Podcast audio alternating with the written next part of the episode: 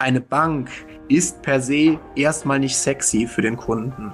Und unser Bestreben ist es natürlich täglich da auch Emotionen reinzulegen, das mit entsprechenden Stories ähm, zu verpacken. Ich meine, wenn du dir dank deiner Bank Wünsche erfüllen kannst, Lebensziele erreichst, in Lebensphasen investierst, dein Heimat schaffst, dein, dein Zuhause kreierst mit einem Kredit der Bank, der dafür notwendig ist, dann ist das pure Emotion.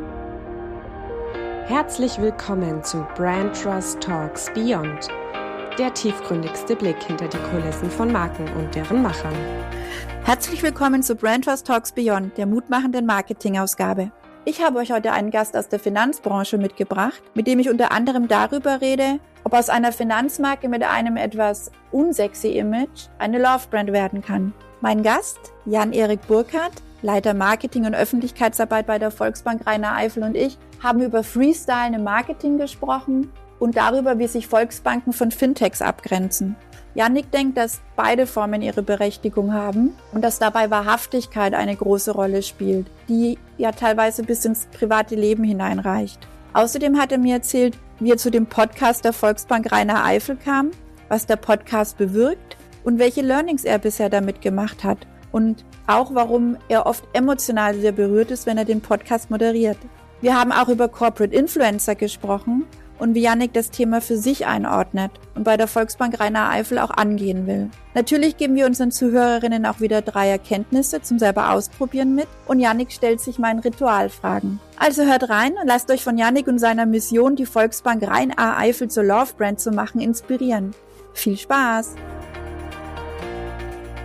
Lieber Yannick, herzlich willkommen zur Brandtrust Talks Beyond Ausgabe, die, die Marketing Edition sozusagen, unserer mutmachenden Marketing Podcast Edition, weil ich möchte immer gerne ein bisschen unseren Zuhörerinnen was mitgeben, was man vielleicht auch im, im Marketing-Alltag mal ähm, ausprobieren kann, ähm, gerade wenn es, ja, sag ich mal, Themen sind, wo man vielleicht mit den Kollegen oder mit den Vorgesetzten vielleicht immer auch mal an Grenzen stößt. Und das ist mein Ansatz zu sagen, wie machen es denn andere und was äh, gibt es denn da vielleicht für glorreiche Ideen, die man mitnehmen kann. Und ich freue mich sehr, sehr. Du bist ein Vertreter, der erste Vertreter einer Finanzmarke, den ich in meinem Podcast habe, nämlich der Volksbank Rhein-Eifel, der Jan-Erik Burkhardt, genannt Janik, wie ich mich gerade vergewissert habe, dass das okay ist. Hallo Janik. Hallo, vielen, vielen Dank für das nette Intro und vor allen Dingen für die Einladung. Ich freue mich sehr, dass ich mit dabei sein darf. Ja, sehr, sehr gerne. Also wie gesagt, du bist sozusagen mein erster Finanzmakler und da freue ich mich sehr drüber. Bevor wir richtig einsteigen und du dich vorstellen darfst, würde ich gerne traditionell damit beginnen, dass ich dich kurz vorstelle. Und zwar habe ich ja deine Social-Media-Kanäle ein bisschen äh, gestalkt und also liebevoll, ne? Und würde gern mal ähm, sagen, was ich über dich herausgefunden habe, wenn das okay ist für dich. Ich bin mehr als gespannt. Das ist okay. freue mich den ganzen Tag schon. Ah, okay.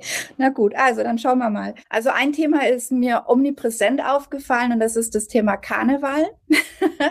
also du scheinst eine echte rheinische Frohnatur und Rampensau zu sein. Dazu passend folgst du wirklich sehr vielen Bands und ich tippe mal, dass du auf jeden Fall gerne singst. Da habe ich auch Bilder gesehen, die das sozusagen untermauern und wahrscheinlich vielleicht sogar ein Instrument spielst oder sogar in einer eigenen Band oder mal in einer Band warst. Ich habe einen Freund des gepflegten satirischen Humors erkannt.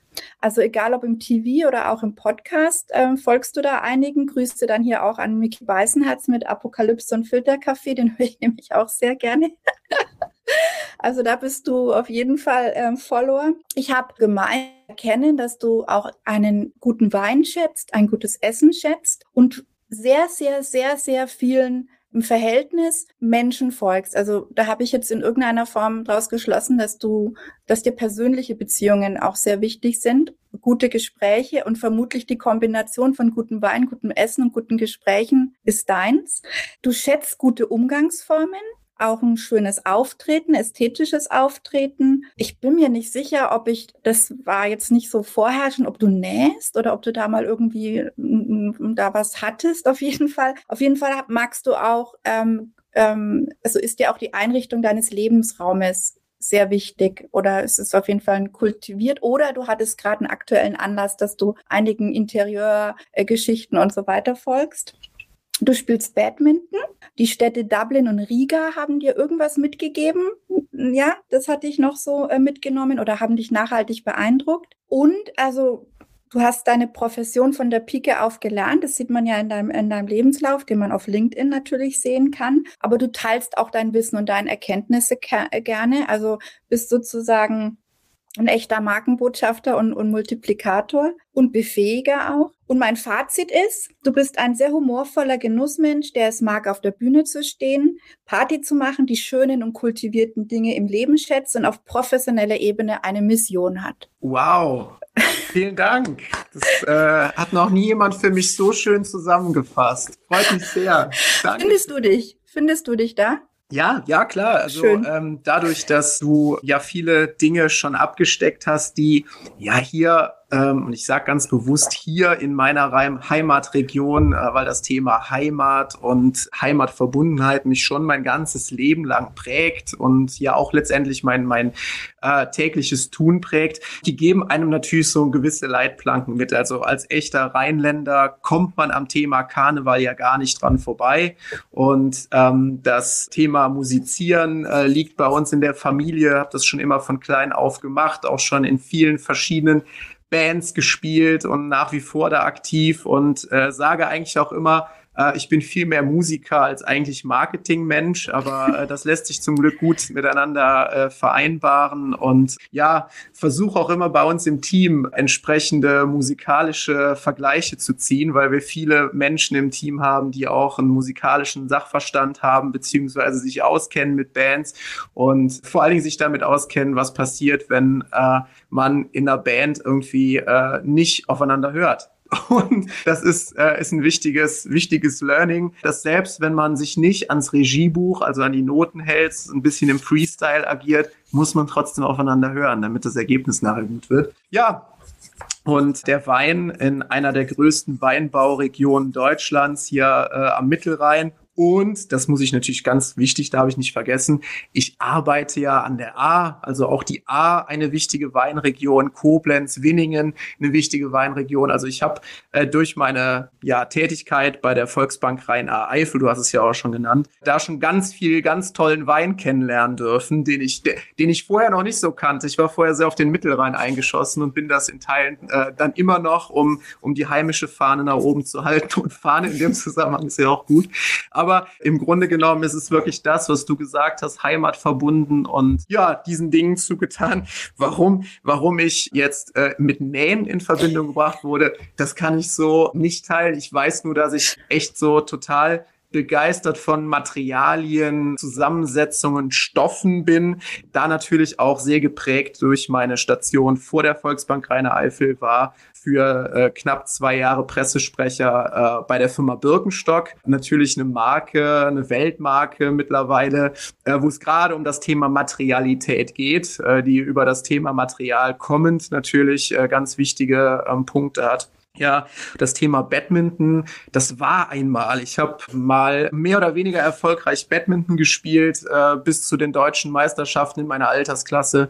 Aber das ist wirklich leider, äh, komme ich dem beim Thema Sport nur noch äh, zum Joggen. Alles andere ist leider zeitlich nicht mehr so drin. Aber äh, habe ich tatsächlich wirklich gerne und lange gespielt. Aber das Thema ist nicht mehr so präsent in meinem Leben aktuell. Ja, aber gut, bis auf Nähen. Ich glaube, da hast du ein oder zwei so Nähwerkstätten oder Schneidereien oder irgendwie oder, oder irgendwie Näh, irgendwas war da, wo ich dachte, na hoppla. Ja, aber du hast jetzt so schön angefangen, über dich zu reden. Möchtest du einfach direkt weitermachen und dich unseren Zuhörerinnen vorstellen? Ja, total gerne. Jan-Erik Burkhardt mein Name, aber wir hatten es eben schon meistens eher als Yannick benannt, selbst von meinen Eltern. Jan-Erik ist dann immer nur äh, der Fall, wenn irgendwas Ernstes zu besprechen ist. Und, ähm, höchste denke, Eskalationsstufe, ne? Höchste Eskalationsstufe, ganz genau. Und ja, bin mittlerweile 34 Jahre alt, Vater von drei Töchtern und ähm, ja,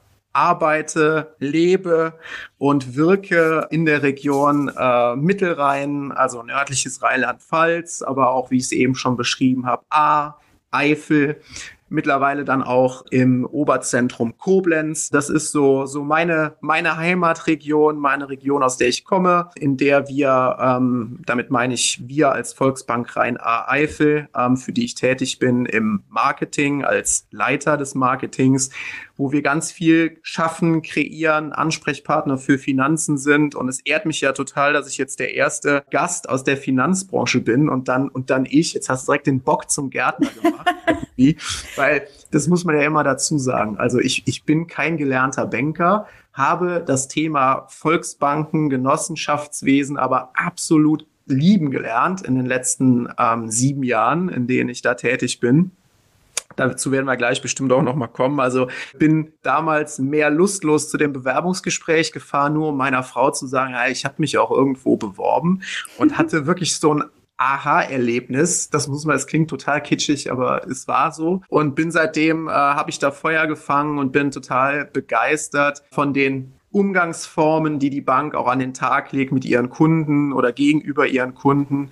Und ähm, ja, fand von Anfang an die Marke dann schon extrem spannend, wenngleich ich mir damals gar nicht vorstellen konnte, was das eigentlich alles beinhaltet. So eine, so eine Volksbank hatte da ein etwas verqueres Bild. Und ähm, ja, bin mittlerweile Teamleiter Marketing über die Öffentlichkeitsarbeit kommend, mittlerweile auch für das ganze Thema der Produktkommunikation zuständig, für den äh, Vertrieb im Bereich Online-Kanäle, Campaigning und ähm, wir haben da gut zu tun und es wird nicht langweilig und es macht jeden Tag aufs neue Spaß, sich den Themen zu widmen. Wow.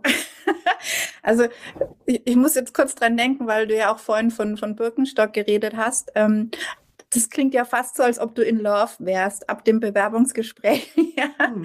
mit, ähm, mit, äh, mit deinem Arbeitgeber und mit der, mit der Marke. Und ich habe mir überlegt, wenn man gut, jetzt warst du nicht so lange bei Birkenstock, aber Fashion Brands sind ja oft so Love Brands, ne? Das ist ja jetzt nicht immer so rational zu erklären, warum man jetzt, was weiß ich, die eine Marke so besonders mag oder wie auch immer. Ist es denn so ein bisschen dein, dein, äh, deine Mission, dass du sagst, du möchtest eben so eine, so eine Volksbank, wo man jetzt natürlich ganz viel Vorurteile auch haben kann, wenn man jetzt vielleicht auch ein jüngerer Mensch ist, ein bisschen Bank, ein bisschen konservativ, jetzt nicht so experimentierfreudig, was da auch immer alles mitschwingt, ja, äh, zu einer Love Brand zu machen? Absolut. Du triffst den Nagel auf den Kopf. Ich es klingt ja fast paradox, dass man von einer Marke wie Birkenstock zu einem Vorstellungsgespräch bei einer vermeintlich stockkonservativen Volksbank hinfährt und in dem Moment entscheidet, da gehöre ich hin. Das ist der absolut richtige Weg. Und ich wurde auch durchaus von äh, Kolleginnen und Kollegen belächelt, die sagten, also pff, beim, beim besten Willen, was willst du denn da? Mhm. Und äh, es ist genau wie du sagst, ich fühle mich ein Stück weit der Marke, weil ich sie jetzt auch über die Jahre lieben, kennen und lieben gelernt habe, absolut verpflichtet, ähm, fühle mich da auch absolut loyal der Marke und der Bank gegenüber und bin auch, weil ich eben so begeistert bin von der Marke, von den Menschen, von der, der Unternehmensform Genossenschaft als solche, ähm, dass ich da wirklich auch als Markenbotschafter versuche zu wirken. Und du sprichst natürlich da die richtigen Punkte an. Also Bank ist ja so unsexy wie noch was da bin ich ja total auch, auch äh, als, als Endkunde keinem Trugschluss erlegen. Also Banking ist ja oft was, was die Menschen ähm, machen müssen, nicht gerne tun, im Zweifel es auf die lange Bank schieben oder aber, das gibt's auch, das darf man auch nicht verkennen, voll im Game drin sind. Die wissen sehr genau, wie sie das Thema Wertpapiere anzugehen haben, kennen sämtliche technische Tricks und Kniffe, sind voll im Thema Banking, Podcasts, äh, schauen sich Tutorials an und äh, sind da in ihrer Welt total drin. Aber sind das dann die, die Leute, sind die denn dann, und ich frage aus Interesse, ja, hm. ähm, sind die denn dann Kunden von der, von der Volksbank oder sind die dann dann schon eher bei diesen auch etwas etwas, sag ich mhm. mal, Fintechs angekommen. Ich nenne jetzt keine Namen, aber da gibt es ja X, ne, die sich da jetzt äh, mehr oder weniger erfolgreich auch am Markt schlagen? Oder ist es genau auch dein Wunsch, dass genau die, die jetzt eigentlich zu denen gehen, jetzt aber trotzdem zur Volksbank gehen? Ja, also ich glaube, dass die Antwort ein, ein, ein Jein sein muss. Denn ähm, ich bin total bei dir und die Zahlen zeigen das auch. Die, die in dem Game drin sind, die sind auch mit Fintechs in Teilen gut bedient. Die wissen, mhm. was sie wollen. Die brauchen ein gewisses Handwerkszeug und ähm, ja, kennen sich im Bereich Bitcoins womöglich besser aus, als der Privatkundenberater das bei der Volksbank tut. Aber, jetzt kommt das große Aber, wir ähm, punkten hier mit einer absoluten Spezialisierung. Das heißt, auch wir als Volksbank Rheine Eifel können für ähm, äh, verschiedene Kundenzielgruppen auch genau sowas anbieten. Beratungen in ETFs, Beratungen in Bitcoins. Es wird natürlich dann sehr speziell. Die Nische wird sehr, sehr klein. Und ich glaube auch, dass es der, nicht der Auftrag unserer Volksbank ist, da für jede Nische was zu haben. Da bist du bei den Fintechs im Zweifel echt einen Ticken besser aufgehoben. Aber wir sind Begleiter, wir sind Generalist für alle Lebenslagen. Und das können wir richtig gut, denn wir haben einen, einen absoluten Vorteil. Wir kennen dich im Zweifel schon sehr, sehr lange als Kunde, weil du mit der Volksbank zusammen aufgewachsen bist. Wir kennen die Region, in der wir leben und arbeiten, sehr gut. Und wir sind nicht nur da darauf bedacht, dass wir eine Gewinnmaximierung dahinter liegen haben, sondern im Zweifel sind all unsere Mitarbeiter mit unseren Kunden auch im Privaten verbandelt. Die spielen im selben Verein, die treffen sich, die laufen sich äh, politisch ständig wieder über den Weg, wobei das Thema Politik sollten wir gleich auch nochmal drauf eingehen. Das ist bei uns in der Volksbank nochmal äh, insofern speziell zu sehen, dass wir da viel freier sind als beispielsweise die Sparkassen. Ist auch ein interessanter Punkt. Aber auf was ich eigentlich hinaus will. Wir laufen unseren Kunden ständig über den Weg. Du wirst bei uns nicht über den Tisch gezogen. Und diese Wahrhaftigkeit, diese Transparenz, die wir auch ständig an den Tag legen müssen, weil sonst mein Kumpel, mein Vereinskamerad oder äh, wer auch immer mir sagt, sag mal, geht's noch? Wie konntet mhm. ihr denn das und das so und so machen? Wie konntest du mir das und das Produkt verkaufen? Das wirst du niemals bei einem Fintech bekommen, dass so ein, so ein Feedback auch auf dieser emotionalen Ebene läuft, weil im Zweifel die Entwickler sonst wo sitzen. Du auch keinen Kundensupport hast oder irgendwas. Und im Grunde genommen ist es für uns gerade genau das Kunststück, Begleiter in allen Lebenslagen zu sein, Kenner und Könner der Region zu sein. Und ähm, das schaffen wir äh, in der Regel ganz hervorragend. Aber wenn es dann natürlich in diese Spezialisierungsgrade geht, die wir eben schon kurz touchiert haben, ETFs, Bitcoins oder generell Kryptowährung, da tun wir uns noch etwas schwer. Da scheinen andere äh, Organisationen auch, ich gucke jetzt mal in die, in die rote Sparte, die scheinen da einen Ticken weiter zu sein. Wobei da für mich auch viel ähm, PR dahinter ist. Ich meine, jetzt bin ich selber PR- und Marketingmann. Da muss man immer, immer schauen, ähm, ist es auch wirklich was, was die flächendeckend anbieten können. Also ich glaube, dass wir absolut gut sind, Menschen ihr Leben lang in Finanzfragen zu begleiten. Und das total wahrhaftig, das total auf Augenhöhe die Gelegenheit, dass ich dir unsere Ritualfragen stellen kann, die wir bei jedem Podcast äh, stellen. Und zwar, was ist denn deine Lieblingsmarke aus der Kindheit? Ja, ich glaube, dass das ein paar Marken sind. Ich kann nicht die eine nennen. ähm, okay. Ich habe, bin im, im Sportgeschäft meines Großvaters groß geworden. Und da kommst du natürlich an diesen Sportartiklern nicht, nicht vorbei. Also nee, Adidas, Nike haben sich da immer so die, die, die Waage gehalten. Wobei ich glaube, und dann sind wir wieder bei dem Thema Love Brand, Brand, die Marke, die mich also wirklich da berührt hat. Und jetzt kommt, jetzt werden die einen sagen, oh, und die anderen werden sagen, ja, das ist das Thema Playmobil. Ich bin mhm. kein Lego-Kind gewesen. Bei mir war es wirklich das Thema Playmobil, weil für mich diese ähm, Figürchen einfach lebensnah waren und echter und das Thema äh, Lego, da scheiden sich ja dann die Geister, ja, ja. Äh, was, was die frühkindliche Prägung angeht. Ich muss sagen, wie es ist. Und dann gleichzeitig, weil ich, ich glaube, so die Marken, die einen als Kind begeistern, die haben einen gewissen Entertainment-Faktor, ist das für mich auch die Marke Ravensburger, die mich hm. aber heute als Vater auch wieder total hat, weil äh, ich finde, die Marke an sich hat was, also ein Familienunternehmen, das es schafft, die Familie zusammenzubringen über Brettspiele und mittlerweile auch ganz verschiedene andere Arten. Letztes Jahr noch eine, eine Markentour richtig auch besucht.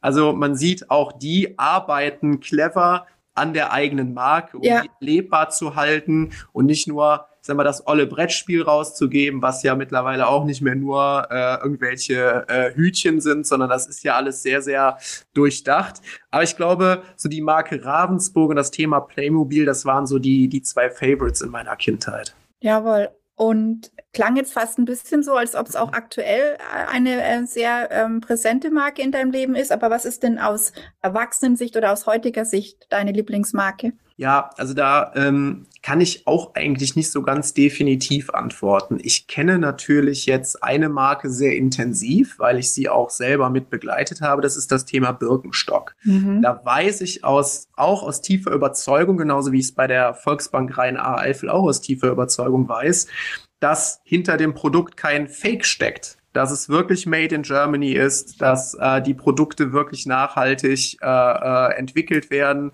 dass man hier aus einem Familienunternehmen heraus eine Weltmarke kreiert hat.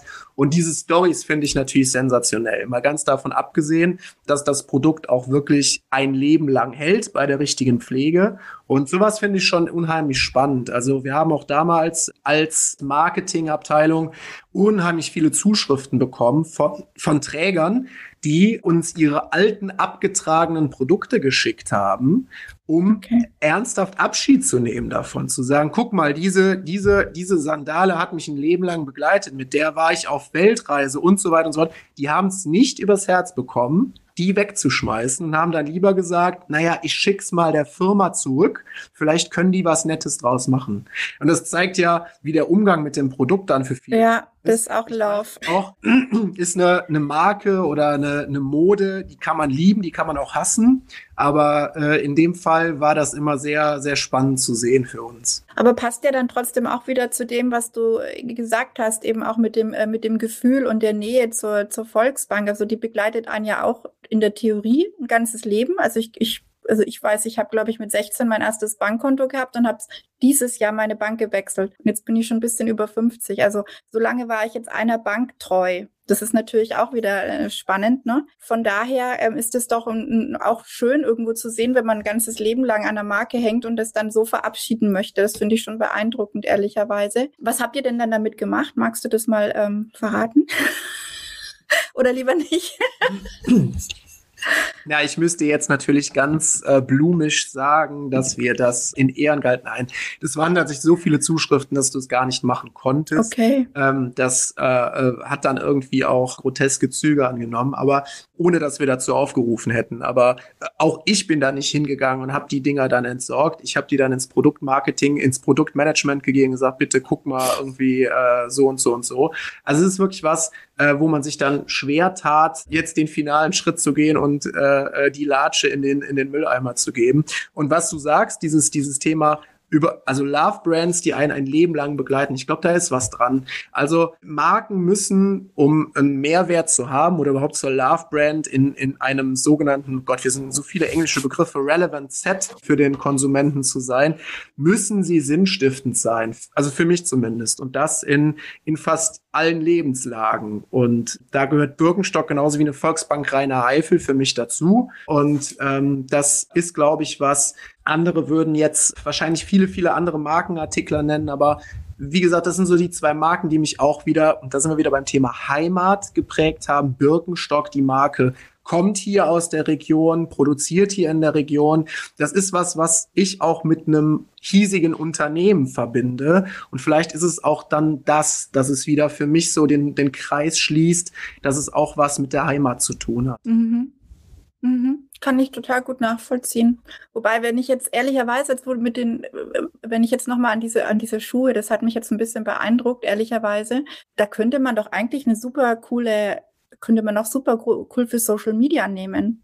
Also vielleicht jetzt nicht die ausgelatschten Schuhe, aber zu sagen, da ist ja hinter jeder, hinter jedem sind da ja so Stories dabei. Und sowas als äh, zu nutzen, das weiß ich nicht, müsste ich folge jetzt ehrlicherweise Birkenstock nicht, aber es wäre natürlich auch eine super Methode, um zu zeigen, wie viel Herz und wie viel ähm, Erinnerungen, was man alles erleben kann mit, mit so in Anführungsstrichen schnöden Paar Schuhe. Ist es dann ja aber nicht, ne? Also ähm, ja, verraten, dass genau das passiert ist, wenn du aktuell auf der Webseite äh, birkenstock.com ähm, schaust, wirst du auch genau das sehen, dass diese okay. Stories entsprechend aufgenommen werden und dass auch Bildmaterial, was, was dann verteckt wird, entsprechend auch auf der Webseite gespiegelt ist. Okay. Es kann der Marke Besseres passieren, ne? wenn, wenn wirklich aus dem, aus dem Leben heraus das, das gepostet wird. Und das, das muss man ehrlicherweise sagen, das passiert dir bei der Volksbank reichlich selten. was ich natürlich schade finde, aber da sind wir wieder bei dem Punkt, den ich auch eben angesprochen habe. Die Marke eine Bank ist per se erstmal nicht sexy für den Kunden. Und unser Bestreben ist es natürlich täglich, da auch Emotionen reinzulegen, das mit entsprechenden Stories ähm, zu verpacken. Ich meine, wenn du dir dank deiner Bank Wünsche erfüllen kannst, Lebensziele erreichst, in Lebensphasen investierst, dein Heimat schaffst, dein, dein Zuhause kreierst mit einem Kredit der Bank, der dafür notwendig ist, dann ist das pure Emotion aber es ist dann eben auch nur Mittel zum Zweck. Und ähm, das unterscheidet uns dann eben von einem ja, Markenartikler, den du direkt am Körper trägst zum Beispiel. Das muss man dann so ehrlich einfach mal, als, auch als mhm. Markenmensch, der seine Marke liebt, muss man das dann mal eingestehen. Mhm. Ähm, lass mich noch die dritte Ritualfrage stellen, weil ich habe jetzt schon wieder eine neue Frage in Sinn bekommen. Was ist denn dein Einwort wert? Wie würdest du dich mit einem Wort hm. beschreiben? Oder Freunde von dir oder wie auch immer? Das finde das ultra schwierig. Äh, ja. Und äh, ähm, habe auch, weil es ja eine Ritualfrage ist, habe ich mir ja denken können, dass sie kommt und habe vorher mal nachgefragt und habe ganz unterschiedliche Antworten bekommen. Das ging über Kreativität, äh, Dynamik, äh, flexibel und ja, für mich ist es so, dass ich glaube, es ist wirklich so, dass ich als leidenschaftlicher Überzeugungskämpfer einer Marke wirklich weiterhelfen kann.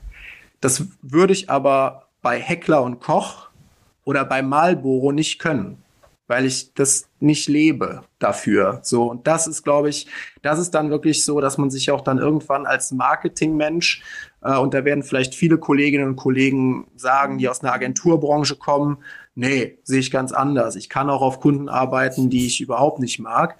Aber ich glaube, so dieses letzte Quäntchen, dann Überzeugungstäter zu sein, das muss dann aus einem, aus einer absoluten Leidenschaft herauskommen. Also ist das Einwortwert Überzeugungstäter? Ja. Also der Einwortwert? Ich, wobei ich, genau, ja, wobei ich ähm, dem Lexikon entnehme, dass der Überzeugungstäter ja an sich total negativ konnotiert ist, aber ich meine es in einem positiven Sinne. Ja, also ich persönlich hätte es jetzt auch nicht negativ konnotiert, ehrlicherweise. Wenn man aus Überzeugung was tut. Ja, gut. Ich schaue nie ins Lexikon.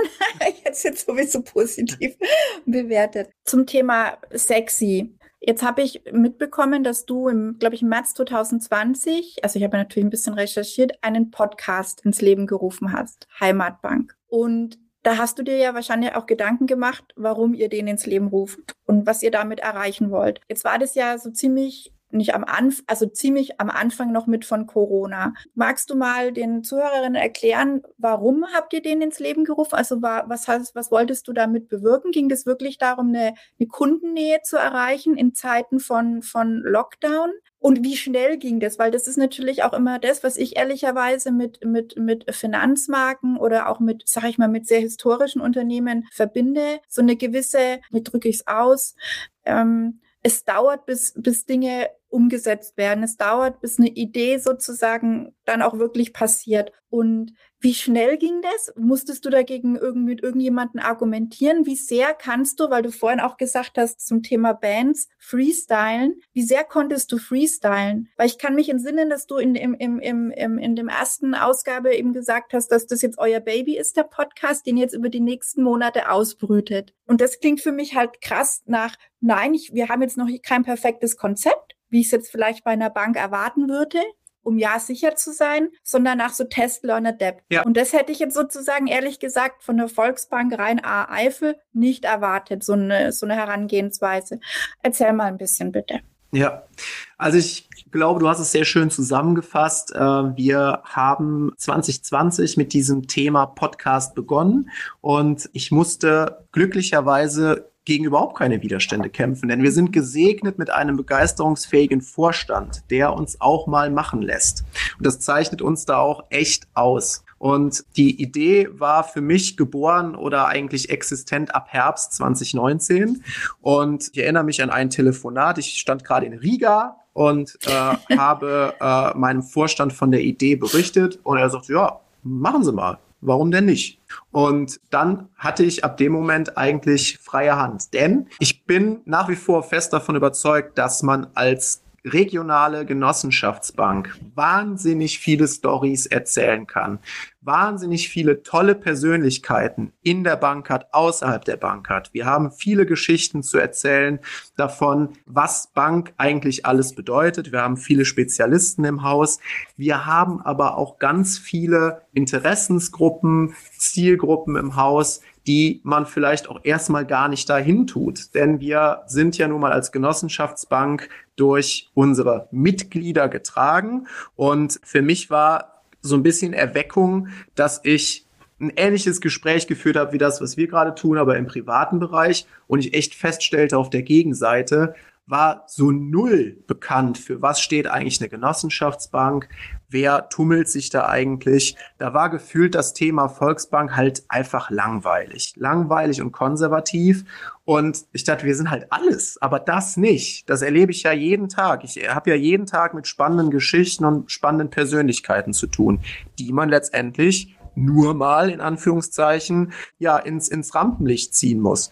Und dann habe ich wirklich begonnen aus äh, ja eher aus dem Bauch raus auch Kolleginnen und Kollegen anzusprechen, habt ihr nicht Lust, mit mir zusammen diesen Podcast zu machen? Und äh, wir haben dann auch gerade in den ersten Wochen und Monaten echt einiges dazugelernt. Wie, wie lang darf so eine Folge sein? Wann steigen unsere Zuhörerinnen und Zuhörer aus? Ähm, wie wollen wir uns den Themen nähern?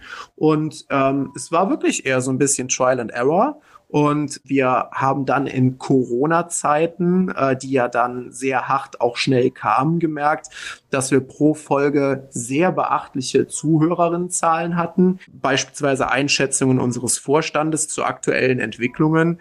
Ähm, da hätte ich im Leben nicht mit gerechnet. Und das provozierte natürlich dann auch, dass sich viele andere Genossenschaftsbanken bei mir melden, sagen, wie, wie machen sie denn das? Also erstmal technisch gefragt, ne? wie, wie, wie macht man das denn? Und äh, dann, ja, genau das, was du im Grunde auch fragtest, wie ist denn da der Freigabeprozess? Und da war mir schon fast unangenehm zu sagen, äh, ich habe keinen, weil ich habe einen Vorstand, der vertraut mir da und ich mache da ja keinen Müll vom Mikro oder erzähle da irgendwas, was irgendwie so völlig an der Realität vorbeigeht, wir erzählen einfach das, was ist. Ne? Also wir erzählen die Wahrheit, wir erzählen über Persönlichkeiten aus der Bank, in der Bank, über die Bank. Und da habe ich dann schon aber auch gelernt, dass es offensichtlich in anderen Häusern nicht so ist, dass man da diese Freiheit genießt.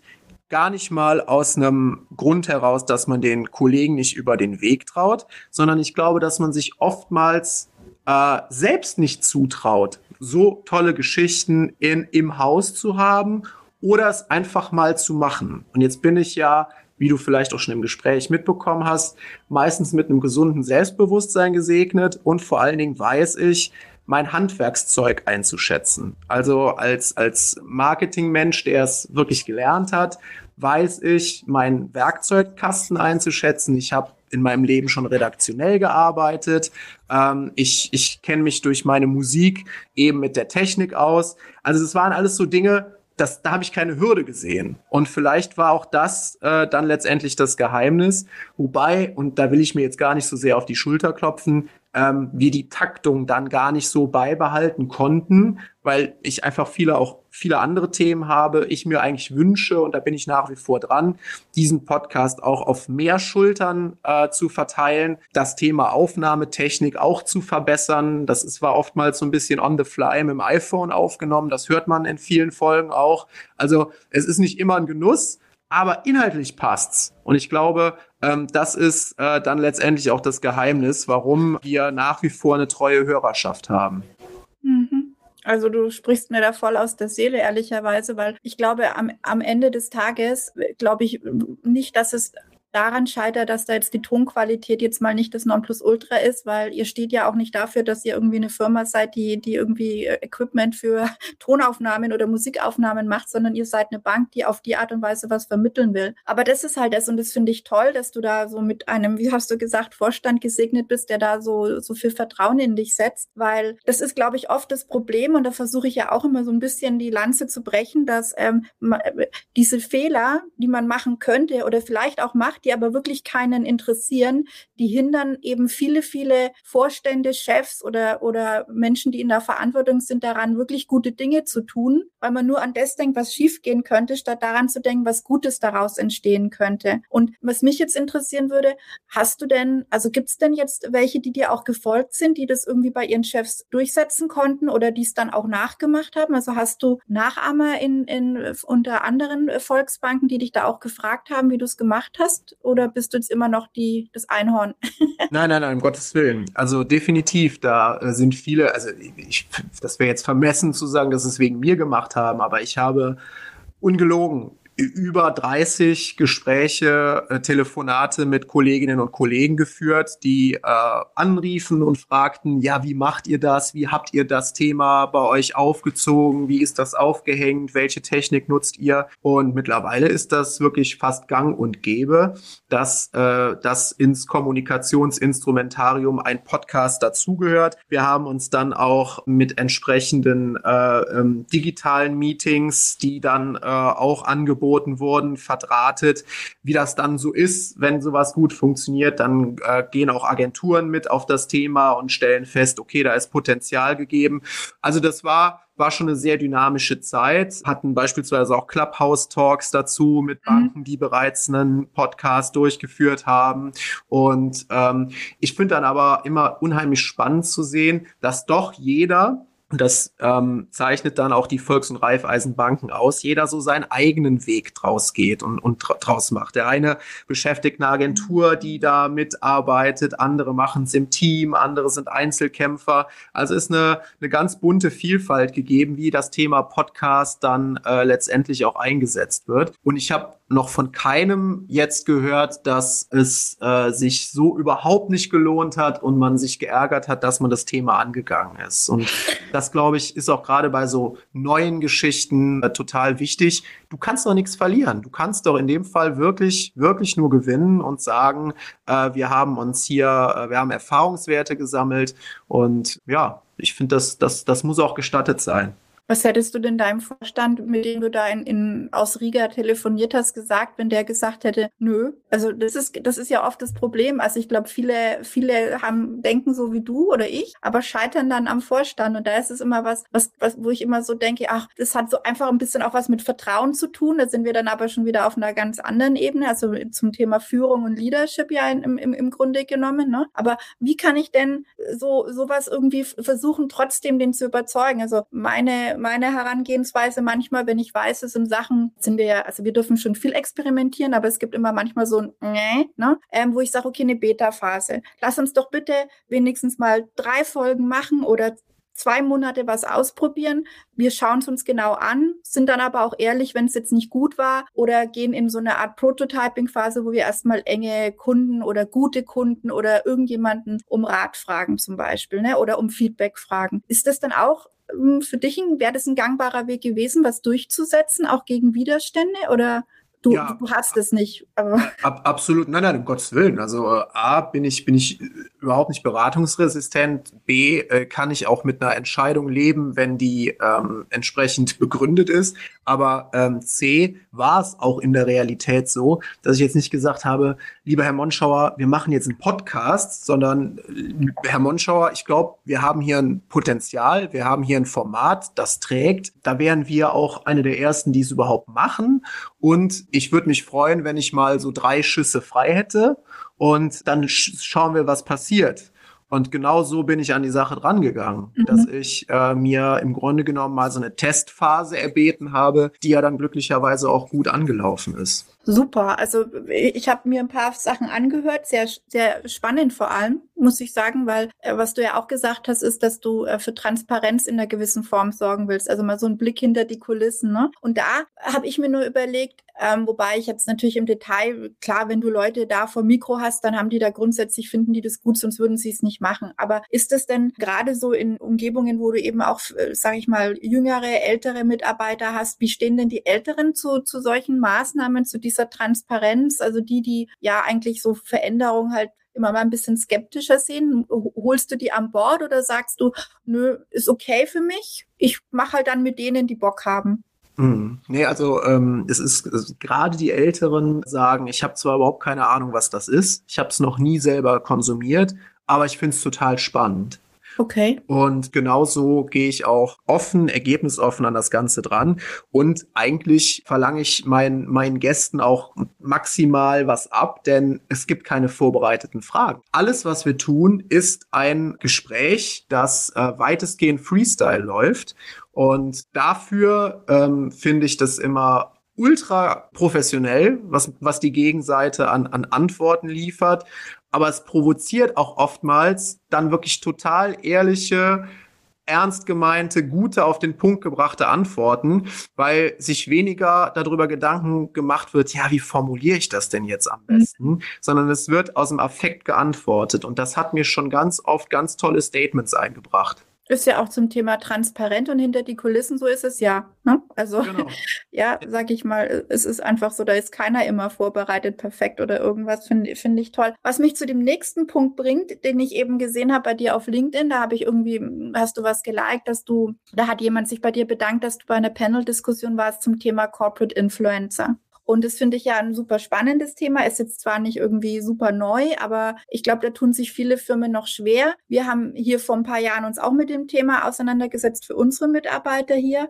Und ähm, ich habe mir mal spaßeshalber auch neulich ähm, ein paar Zahlen rausgeschrieben, weil es ja immer noch Mitarbeiter gibt, die da auch nicht so ziehen. Und ich einfach mal zeigen wollte, was es bewirken kann, dass zum Beispiel man achtmal als Unternehmen, man achtmal mehr Besuche und viermal mehr Follower auf der Unternehmensseite hat, wenn, wenn Mitarbeiter zum Beispiel äh, sich aktiv auf Social Media da irgendwie beteiligen, ähm, siebenmal mehr Anzeigenaufrufe und viermal mehr Bewerbungen. Also gerade jetzt Employer Branding, Fachkräftemangel ist ja gerade ein Riesenthema. Da trauen sich aber auch viele Firmen nicht ran, weil du ja ein Stück weit, also du kannst zwar die Leute befähigen, ich habe auch verstanden, dass das so ein bisschen dein Ansatz ist, ne, dass du die Leute zu befähigen in Social Media, meistens LinkedIn halt businessorientiert zu agieren. Ihr habt aber auch einen Instagram-Account, ne? Also weiß nicht, wie, wie sehr der jetzt dann auch, ähm, wie stark der ja von, von Leuten gehandelt wird. Wir übergeben den zum Beispiel auch mal an Mitarbeiter oder Werkstudenten oder Praktikanten, die machen so ein Instagram-Takeover. Ne? Also man gibt ein Stück weit die Kommunikation aus der Hand.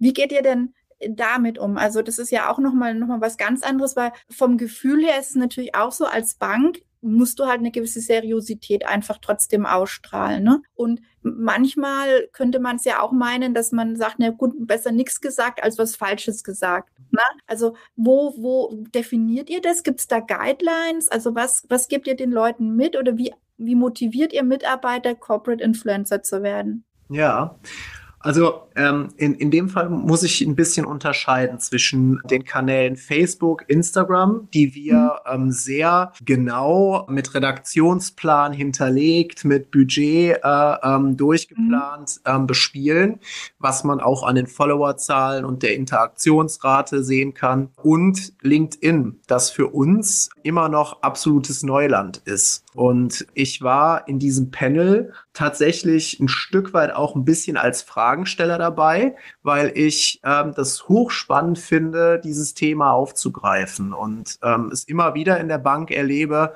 dass wir äh, Kollegen haben, die beispielsweise für ihre Hobbys oder äh, für ihre äh, nebenberuflichen Tätigkeiten wahnsinnigen Drive entwickeln, das unheimlich nach, nach draußen stellen, Bilder schießen, das veröffentlichen, aber für ihren originären Job in der Bank das gar nicht sehen. Aber nicht, weil sie sagen, das ist alles doof da, sondern weil sie einfach nicht die Möglichkeit entdecken, weil das ist ja halt normal, das ist ja halt so. Ich sitze doch immer hier. Und ähm, diese, diese Möglichkeit zu eröffnen, da sind wir auch noch echt am Anfang über den Kanal. Glaube, dass wir das auch noch mal, noch mal mehr anbieten sollten und dürfen, dass wir das sogar gut finden, wenn das Kollegen machen. Das ist genau wie du sagst. Wenn ich das über den offiziellen Bankkanal spiele, dann sagen ein Großteil, natürlich steht da, dass das alles gut war. Wenn ich aber den gleichen, das gleiche bringe als, als ich und sage, heute stehe ich äh, äh, backstage, wir haben wieder eine Webkonferenz zum Thema so und so, dann bekomme ich ungleich mehr Likes, bekomme Zuspruch, bekomme, ach, das ist aber schön, viel Erfolg, äh, äh wie ist es gelaufen? Und dann passiert auf einmal was, weil die Menschen sehen, alles klar, da sind wirklich echte Menschen im Spiel, die da auch Zeit investieren, Energie reinstecken. Und ähm, ich finde, dass wir da noch total am Anfang stehen als Rhein-A-Eifel. Ähm, glaube, dass da auch viele Kolleginnen und Kollegen total Bock drauf hätten, aber vielleicht nicht so recht wissen. Und da, da bin ich gerade auch noch in der Findung, wie wir die ertüchtigen, denen auch einen gewissen Mut zusprechen, das zu tun, weil ich einfach glaube, dass wir aus der Überzeugung heraus, dass wir was Gutes tun. Das dürfen wir ruhig. Also äh, es ist, ist nicht nur äh, nackte Zahlen in der Bank, sondern es ist auch ganz oft, dass wir unseren Kunden äh, wirklich eine Top-Beratung, eine super Finanzierung und obendrein noch eine Spende für den Verein äh, äh, mitgeben. Und das darf man auch ruhig mal nach draußen tragen. Und ähm, ich habe manchmal ein bisschen die Sorge, dass wenn ich das mache, dass es dann womöglich auch heißt, ah, der suchte sich wieder seine Bühne. Aber es ist tatsächlich so, dass mir das Feedback zeigt, auch das positive Feedback, ach, warst du wieder da oder warst du, warst du äh, auf Veranstaltung XY, dass man das auch wahrnimmt, dass, dass einfach viel passiert in der Bank. Ich glaube, das ist mehr wert als jede Pressemitteilung dieser Welt. Mhm. Ja, glaube ich auch. Also ist auch mal unser Erfahrungswert letztendlich. Ich meine, du bist natürlich qua Stellenbeschreibung irgendwo eine Art ähm, Influencer, Corporate Influencer, ne? Aber wenn jetzt zum Beispiel, weiß nicht, wie ihr Azubis habt oder so, die sind ja mit, mit also jetzt LinkedIn nochmal außen vor, aber auch auf bestimmten anderen Medien, die haben da ja ein Talent, manchmal da ähm, Bilder zu machen oder auch einen Blick für, für Stories oder irgendwas, die einfach auch nutzen. Find, das, das, das vergisst man einfach. Das sind ja Leute da, ja, für unterschiedliche Dinge. Oder man macht auch mal von einem, von einem kulturellen Event, also nur mal hint, immer hinter die Kulissen. Das muss man ja, kann man ja vielleicht auch sagen, Leute, hier hocken echte Menschen. Wir sitzen ja auch mal und irgendwie eine Kollegin äh, feiert gerade irgendwie und wir singen für die ein Ständchen, einfach mal so einen kurzen Mitschnitt oder auf LinkedIn auch mal kommentieren und dass die Leute halt spürbar werden, weil ich als Kunde ich gehe ja am Ende des Tages, glaube ich, das ist ja auch das Schöne bei so einer Volksbank, ich gehe in erster Linie doch zum Berater, weil ich den vielleicht am Fußballfeld auch treffe oder weil der Papa schon dort war, weißt du, oder der Großvater. Und also das heißt, in erster Linie gehe ich zum Menschen. Absolut. Schau mal, bestes Beispiel aus der jüngsten Vergangenheit. Unsere Auszubildende hat einen Finanzblock aus der Taufe gehoben. Wir haben äh, letztes Jahr, sie kam rein zum Bewerbungsgespräch. Wir haben so ein bisschen gesprochen. Sie erzählte, dass sie gerne Finanzpodcasts hört, unseren Podcast gehört hat und so weiter. Und ich habe dann auch so erzählt, ich, ich bin auch ein großer Fan von Erklärvideos, Erklärfilmen, so aller Mighty Nguyen Kim, MyLab, ein ganz tolles Format. Und da sagt sie, ja, das finde ich auch. Das, das ist wirklich was, was, was einer Volksbank auch gut stehen würde. So. Und diese Idee, die gärte dann zwischen uns beiden. Wir haben ein Drehbuch geschrieben, wir haben einen Piloten aufgesetzt. Wir haben vor vier Wochen diesen Piloten gelauncht. Wer also gerade aktuell auf die Webseite der Volksbank Rheiner Eifel geht, wird es auch im Startkarussell finden oder auf unserem YouTube-Kanal. Dieses Video ist wie ich finde, ein, ein, Diamant. Ich bin mega stolz darauf, wie die das, das Thema verpackt. Wir haben innerhalb von vier Wochen über 20.000 Klicks organische Reichweite. Wir haben die ersten Anfragen vom Genossenschaftsverband. Könnt ihr das Thema nicht als White Label für alle Volks- und Raiffeisenbanken zur Verfügung stellen? Krass weil die einfach, und da sind wir wieder beim Thema, so wahrhaftig, so echt eben auch aus der Organisation rauskommt. Die ist kein Model und nix, sondern die ist unsere Auszubildende. Und das zeigt doch einfach, welche Kraft auch in solchen Ideen liegt, mhm. wie viel man da auch erreichen kann, auch eben über die Ansprache anderer Zielgruppen, über andere Kanäle. Ich meine, das ist jetzt auch nicht die neue Bringer-Idee, Erklärvideos zu machen, aber es gab es bisher in der Art noch nicht. Mhm. Und ähm, jeder, der das Video sieht, denkt sich, boah, das kommt doch irgendwie vom Verband. Nein, das haben wir selber mit eigenen Mitteln, wiederum mit zwei Kamerajungs aus dem Geschäftsgebiet, wirklich in, mit, mit, mit kleinen Mitteln produziert. Und ähm, so muss es laufen. Und da bin ich mega stolz drauf, dass, dass solche Sachen, solche Ideen dann auch tragen und funktionieren. Auch da haben wir beim Vorstand gesessen und gesagt, ja, wir wollen hoffen, dass wir vielleicht irgendwie so 5000 Aufrufe bekommen. Das wäre schon, das wäre schon toll.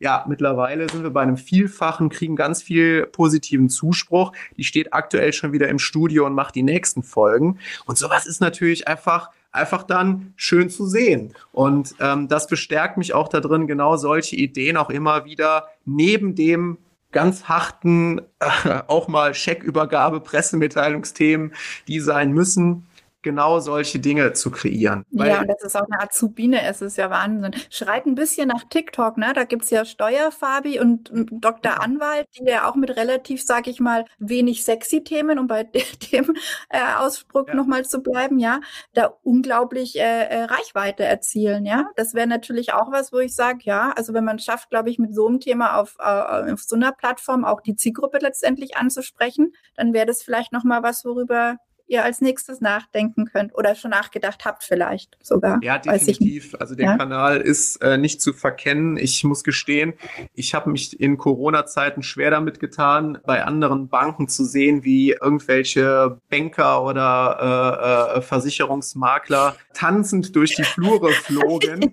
um Gottes Willen, ey, wir haben hier Firmenkunden, denen steht das Wasser bis zum Hals und wir tanzen über die Flure. Das kann ich echt nicht mit meinem Gewissen vereinbaren. Mhm habe mir aber von anderen Volksbanken, die in dem Bereich sehr erfolgreich unterwegs sind, tatsächlich auch schon ähm, glaubhaft versichern lassen, dass die mittlerweile gänzlich auf Marketingbudget in Print äh, verzichten, das komplett in TikTok verlagert haben und Sahnebewerbungen damit erhalten. Und mhm. äh, ich glaube, das sollten wir auch mal für uns zumindest mal überdenken. mal testen vielleicht, ne? Ganz genau.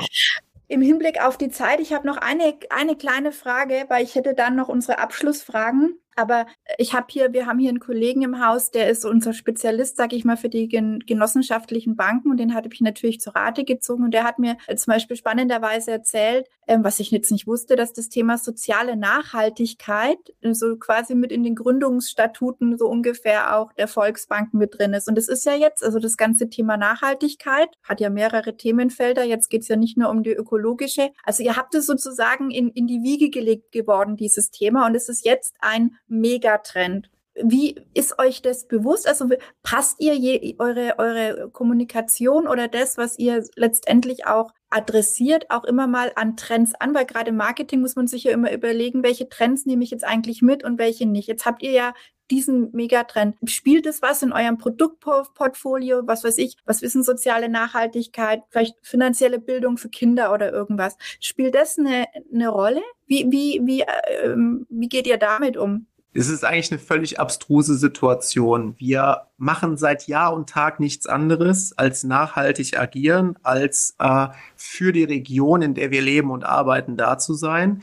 Wir stärken den regionalen Kreislauf. Wir bezahlen hier Steuern. Wir haben über bei uns in der Bank ist es die sogenannte Bürgerstiftung, äh, den Förderauftrag sogar noch weitergezogen und äh, unterstützen da ähm, kulturelle Dinge, sportliche Dinge. Und es ist, wie du sagst, im Genossenschaftsgesetz steht unser Förderauftrag. Das ist ähm, so, dass wir unseren Mitgliedern gegenüber in finanziellen, kulturellen, sportlichen Belangen eine Förderung zukommen lassen müssen, qua Genossenschaftsgesetz. Und wir leben das Thema Nachhaltigkeit äh, auch insofern, als dass es bei uns überhaupt nicht in Frage käme, beispielsweise eine Online-Druckerei zu Rate zu ziehen. Also alles, was wir innerhalb der Kundschaft abdecken können an Dienstleistungen, geben wir auch in die Kundschaft. Das ist für uns gar, gar keine Frage. Und jetzt sind auf einmal die Anforderungen die, erstellt einen Nachhaltigkeitsbericht. Und ich habe in meinem Leben schon einige Nachhaltigkeitsberichte geschrieben und in ganz viele, ganz viel PR einfließen lassen. Und eigentlich müsste ich bei uns nur aktuell in der Bank einen Status Quo-Bericht reingeben. Trotzdem stelle ich fest, und deswegen ist die Frage auch absolut berechtigt, dass unsere Organisation oder generell viele Banken auf dem Feld noch gar nicht so gut aufgestellt sind, weil sie mit den Anforderungen nicht zurechtkommen, weil die in manchen Teilen relativ krude formuliert sind. Da müssen Klimabilanzen, CO2-Bilanzen äh, erstellt werden. Das kommt aus Richtungen, die ich ungefähr kenne, wo ich mir auch vorstellen kann, dass sich das in Konzernen durchaus auch mal schön gerechnet wird mit einer Klimabilanz. Und das können wir kleinen Regionalbanken nicht. Wir fangen dann wirklich an und da sind dann zu viele Banker im Spiel. Das, das ist in der Bank nun mal so, ist naturgemäß so, ja, die, dann, ja. die dann sehr genau die Zahlen aufbereiten wollen und sollen. Und ähm, ich glaube, da steht man sich ein Stück weit auch selbst im Weg, weil man einfach Angst hat, jetzt hier das hohe Lied auf die eigene Organisationsform singen zu müssen und dabei völlig verkennt, dass das eigentlich schon längst von uns gelebt wird. Ja. Und ähm, das ist, ist eine hochspannende Situation, die du beschreibst. Also auch wir, klar, müssen und, und, und veröffentlichen das Thema Nachhaltigkeitsberichte. Und ja, aber man könnte schon ein bisschen offensiver angehen. Also ja. tue Gutes und rede darüber, ne? Und noch dazu quasi, ja, in eurer DNA. Ja, also. Das ist so, das, das ist fest verankert, aber wir, wir reden gerne über die Dinge, die wir Gutes tun, ver kopfen aber die Diskussion im Bereich Nachhaltigkeitsberichte, glaube ich, ein Stück weit. Mhm. Und ähm, da müssen wir, glaube ich, diesen, diesen natürlichen Umgang mit dem neuen, neuen Medium, sage ich jetzt mal, noch ein bisschen lernen ich habe schon in Organisationen gearbeitet, da war ein Nachhaltigkeitsbericht auch gleichzeitig PR-Instrument. Damit hast du Preise gewonnen. Das hast du so aufgezogen. Da war ein, äh, der Geschäftsbericht war gar nichts dagegen. Mhm. Und ähm, das ist bei Volksbanken und Raiffeisenbanken noch nicht so. Also zumindest bei den wenigsten. Mhm. Und ähm, ich glaube, da, da müssen wir noch ganz viel über das eigene Gute sprechen, haben da noch total viel Potenzial. Aber dafür, dass wir an so vielen anderen Baustellen irgendwie auch dran sind, gerät das oft in Vergessen. Na klar. Wobei das halt einfach das authentischste und tiefste Chor von euch wäre. Ne? Darum war ich auch so ein bisschen erstaunt. Ja, ich habe diese Nachhaltigkeitsberichte etc. alles schon gesehen, aber so richtig so der Wumms kam jetzt nicht bei mir an, dass das so wirklich hier, hier, guck mal, Chaka. Ähm, vielen lieben Dank zu meinen Fragen, also vielen Dank für die vielen Antworten zu meinen Fragen. Ich würde jetzt gerne irgendwas, ich habe mir ein paar Sachen mitgeschrieben, was ich unseren Zuhörern mitgeben würde in puncto wie kann man es denn vielleicht einfach ähm, auch hinkriegen, dass man, wenn man jetzt in, in, sag ich mal, verkrusteteren Strukturen arbeitet oder eben vielleicht nicht auch ein Riesenteam hat, wo man immer alles gleich perfekt machen kann, wo man trotzdem sagen kann, man kann sich mal mit, mit einem neuen Medium befassen oder kann eben mal so ein Pod, Podcast launchen oder sowas. Jetzt habe ich mir das eine mitgenommen von dir, eben oder von uns beiden waren wir uns ja beide einig, einfach mal eine Testphase starten. Also nicht immer das perfekte Konzept von A bis Z durchdenken und dann ist nämlich schon irgendwie ähm, beim, beim, beim Machen fällt schon irgendwas, haut nicht hin und dann bricht das ganze Konzept zusammen, sondern kleine Schritte und erstmal eine Testphase vereinbaren mit dem Vorgesetzten oder mit sich selber und vielleicht auch finanziell dann auch erstmal kleinere Brötchen backen. Es gibt immer noch ein perfekteres Mikrofon zum Beispiel von Podcast, ne? Absolut, absolut, ja.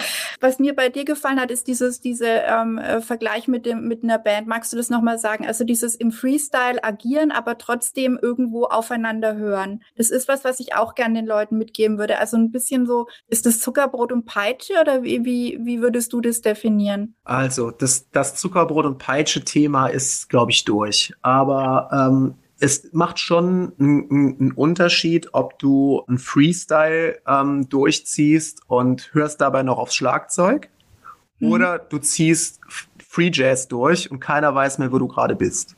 Mhm. Und ähm, das ist, glaube ich, der entscheidende Unterschied. Da so wird auch ein Grundvertrauen aufgebaut in eine Marketingabteilung, dass der Beat stimmt, dass der Teppich stimmt, der Klangteppich stimmt. Und dann hast du auch Chance, als Individualist wahrgenommen zu werden, kannst auch mal, ja, verschiedene Dinge ausprobieren. Aber die, die gesamte Band muss aufeinander hören. Und die Band darf auch jetzt nicht irgendwie losgelöst von allem irgendwie sein. Die muss auf ihr Publikum hören.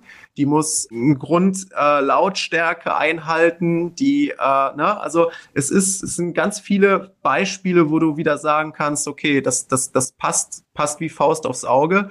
Und ich, ich habe es halt erlebt, das muss man, muss man, muss jetzt jeder für sich selber entscheiden, dass meistens die Bands dann doch erfolgreich sind, die und der muss gar nicht autoritär agieren, aber die mit einem Bandleader oder nenn es Frontmann oder nenn es wen auch immer, so ein musikalisches Brain im Hintergrund, der muss auch gar nicht immer in der ersten Reihe stehen. der aber dafür sorgt, dass die Bandteile zusammenfinden und zusammenhalten. Und ohne das wird's schwer. Und äh, ohne das hast du halt ganz schnell äh, einen, einen unterschiedlichen Takt, unterschiedliche Vorstellungen, wo die Reise hingehen soll. Und ich glaube, dass man dieses Grundverständnis einfach einfach haben muss. Und ähm, ja, das funktioniert mal weniger gut. Äh, das, das können auch alle Musiker äh, unter, unterstreichen. Man hat mal gute Tage, man hat mal schlechte Tage. Aber man muss üben. Man muss halt auch viel üben. Ja, absolut, absolut. Du, du, du steigst nicht auf die Bühne, auch wenn, wenn der oft zitierte Musikersatz ist, wer übt, kann nix aber äh, tief im Inneren weiß jeder, es muss eben doch miteinander geprobt werden, um dann ja. zu performen. Okay. Ja, und der dritte, äh, was ich, äh, Tipp, den ich mitgeben möchte, weil du es gesagt hast und weil das auch was ist, was ich tatsächlich ähm, auch hier bei uns immer sage, einfach mal machen. Also was kann passieren? Also vielleicht einfach sagen, was kann passieren? Und es kann meistens nichts passieren, wenn man mal ganz ehrlich äh, in sich reinhört. Also meistens ist man ja mit so viel gesunden Menschenverstand unterwegs, dass man da schon auch ein gutes Gefühl dafür entwickelt. Ne? Also jetzt habe ich drei Fragen noch. Was war dein bester Fehler? Die Volksbank Rhein-A-Eifel total zu unterschätzen und ähm, es, es abzutun, als, als ich fahre mal eben auf ein Bewerbungsgespräch. Also ich glaube, das habe ich, hab ich ja anfangs auch schon mal mhm. dargelegt, dass das für mich schon äh, so, ein, so, ein, so ein Punkt in meinem beruflichen Leben war, der mich da schon verändert hat. Und das kann ich auch vielleicht sogar als, als viertes Learning mitgeben. Themenfelder oder Persönlichkeiten zu unterschätzen, kann ein böser Fehler sein, denn wir sind wieder beim Podcast. Ich bin damals in eine Folge gegangen mit einer Service-Mitarbeiterin von uns und ich gestehe ein, dass ich anfangs dachte, oh, ob das so trägt heute. Und es ist mit Abstand die persönlichste, rührendste und tiefgehendste Folge unserer Podcast-Reihe geworden. Und ähm, da kann ich echt immer nur sagen, die Themen nicht unterschätzen. Und das, das, das gebe ich auch den Kollegen immer mit. Unterschätzt eure Themen nicht. Ihr seid nicht nur eine Volksbank. Ihr steht für eine Region. Ihr seid eine Genossenschaft. Ihr habt viele tausend Kunden. Ihr habt viele hundert Mitarbeiter da gibt's Stories, da gibt's ganz tolle Persönlichkeiten. Ähm, und ähm, das ist so ein Thema, ich glaube, äh, den, das war der beste Fehler zu denken, ich fahre jetzt nur mal dahin, um ein Bewerbungsgespräch durchgeführt zu haben. Cool, toll. Toller, bester Fehler. Dann möchte ich dir gerne die Frage stellen vom Richard König, dem ähm, St. Charles äh, Apothekenchef, äh, der den letzten Podcast da bei uns hatte. Sehr spannend auch. Und der fragt, was ist deine größte Leidenschaft?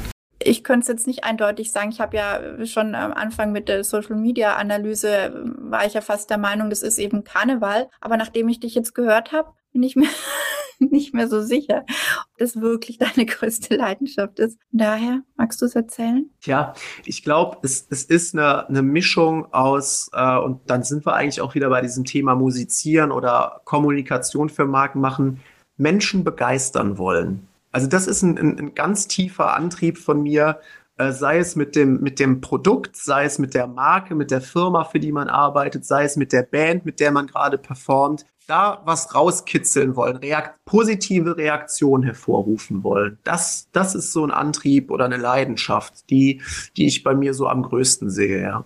Schön. Das spürt man auch, ehrlicherweise, wie du erzählst. Ähm, und welche Frage möchtest du denn dem nächsten Podcast-Gast gerne mitgeben? Ich reise ja die ganze Zeit schon um den Heimatbegriff. Und der mhm. Heimatbegriff, das muss ich jetzt ehrlicherweise auch dazu sagen, ist auch in unserem Claim als Bank enthalten. Wir sind Heimat. Und ich glaube, dass der Heimatbegriff oder ich bin davon überzeugt, in den letzten Jahren eine Renaissance erlebt hat. Also hättest du in den 90er Jahren jemand nach Heimat gefragt, hätte so, was ist das denn für ein Quatsch? Äh, was ist das denn für ein reaktionärer Mist? Und äh, nachdem wir aber alle eine Finanzkrise mitgemacht haben und sehr, dass das Ego im Mittelpunkt stand, iPhone und Co., glaube ich, dass wir aktuell auf dem Weg sind in eine Wir-Gesellschaft, in eine ja, ich möchte sagen, kooperative Gesellschaft. Und das spiegelt sich auch in Heimat ein Stück weit wieder. Und daher wäre meine Frage dann ganz konkret, was bedeutet für dich Heimat? Die Frage mag ich auch sehr. Ja, lieber Janik, dann danke ich dir. Das war jetzt äh, pickepacke voll mit Erkenntnissen und äh, äh, spannenden äh, Geschichten, die du erzählt hast, sehr mitreißend. Also war jetzt fast an deinen Lippen gehangen. Sehr schön. Vielen Dank und viel Erfolg bei allem, was du dir vornimmst. Vielen Dank für die Zeit, für die Möglichkeit. Ich habe mich sehr wohl gefühlt und ähm, freue mich darauf, ja, zu sehen, zu hören, äh, wie die Reaktionen sind. Und vielleicht sagt der ein oder andere ja, dass mit den Anregungen ja wieder was äh, geschaffen wurde, was andere Menschen begeistern kann.